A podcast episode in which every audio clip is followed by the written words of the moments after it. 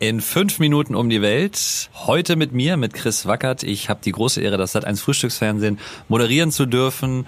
Und für uns geht es heute nach SPO, besser gesagt nach St. Peter-Ording. Und ich habe dort laufen gelernt. In fünf Minuten um die Welt. Der tägliche Reisepodcast von Travelbook. Heute geht's nach St. Peter-Ording. Entweder oder. Schnelle Fragen in 30 Sekunden. Auto oder öffentliche Verkehrsmittel? Auto und am Auto definitiv das Fahrrad befestigt und der Rest wird selbstverständlich zu Fuß gemacht. Pärchen oder Familienurlaub? Familienurlaub. Entspannung oder Abenteuer? Entspannung und Abenteuer. Kultur oder Party? Kultur und ganz selten auch mal eine Party, wenn am Strand die Surfer unterwegs sind. Teuer oder günstig? Ist in den letzten Jahren leider teuer geworden.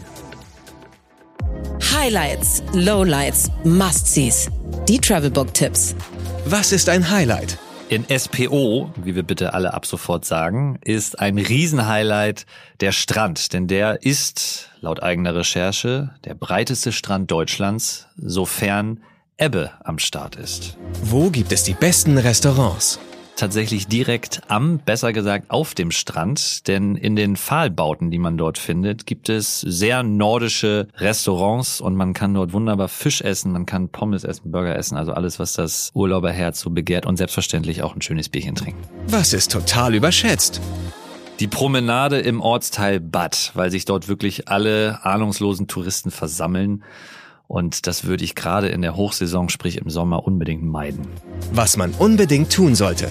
Wattwandern am Strand, wahlweise auch joggen, wenn das Wasser rückläufig ist. Und ansonsten, für die, die nicht so joggingbegabt sind, gerne mit dem Fahrrad, in Klammern natürlich ausschließlich mit dem Fahrrad und nicht mit dem E-Bike, ja, zum Leuchtturm am Westerhever Sand fahren. Unbedingt, ganz toll da. Mein persönlicher Geheimtipp. Strandsegeln ab dem Yachthafen macht unglaublich viel Spaß und ist eben möglich, weil du am Strand unglaublich viel Platz hast. Und da gibt es so ein paar Locals, die dir das Strandsegeln innerhalb kürzester Zeit beibringen und man da wirklich schnell Speed bekommt, sofern, und das ist eigentlich immer der Fall, Wind vorhanden ist. Strandsegeln ist eine Sportart, da befindest du dich in einem Buggy, so kann man es sagen, und bist im Prinzip mit einem großen Segel ausgestattet und hast die Möglichkeit, in diesem Buggy liegend dann das Segel zu steuern und kannst da wirklich richtig Gas geben. Und das ist auch nicht ganz ungefährlich, muss man sagen. Aber meine Güte, wir sind ja hier nicht zum Spaß. Welcher ist der beste Spot, um den Sonnenaufgang zu beobachten? Der Deich. Ein ganz toller, langer Deich, den es in St. Peter-Ording äh, gibt. Und da kann man auch schöne Spaziergänge machen. Und jeder sollte einmal früh aufstehen und sich von dort den Sonnenaufgang angucken. Geld, Sicherheit, Anreise. Die wichtigsten Service-Tipps für euch.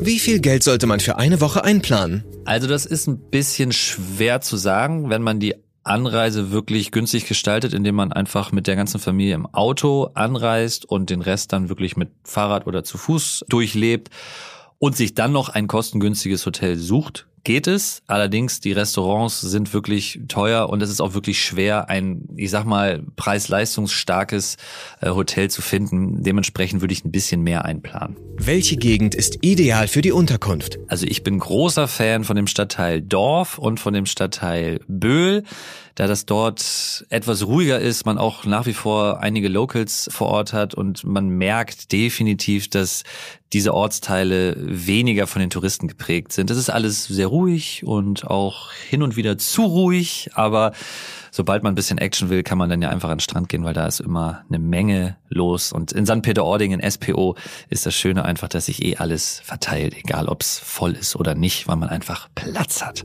Was macht man am besten, wenn es regnet? Wenn es regnet, liebe Leute, geht ihr selbstverständlich raus. Ihr zieht euch eine kurze Hose an, keine Socken, keine Schuhe, einen Windbreaker, da könnt ihr gerne einen Pulli drunter ziehen, vielleicht auch einen kleinen dünnen Schal und dann stellt ihr euch bitte entgegen des Windes am Strand und genießt einfach mal, wie schön es ist, den Wind und den Regen und die steife Brise zu genießen.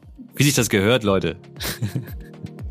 SPO ist mir eine besondere Herzensangelegenheit, denn ich bin da teilweise groß geworden, habe dort laufen gelernt und ich hoffe, dass ich mit meinen Tipps den einen oder die andere überzeugen konnte. Stellt euch der Steufenbrise und habt Spaß in SPO.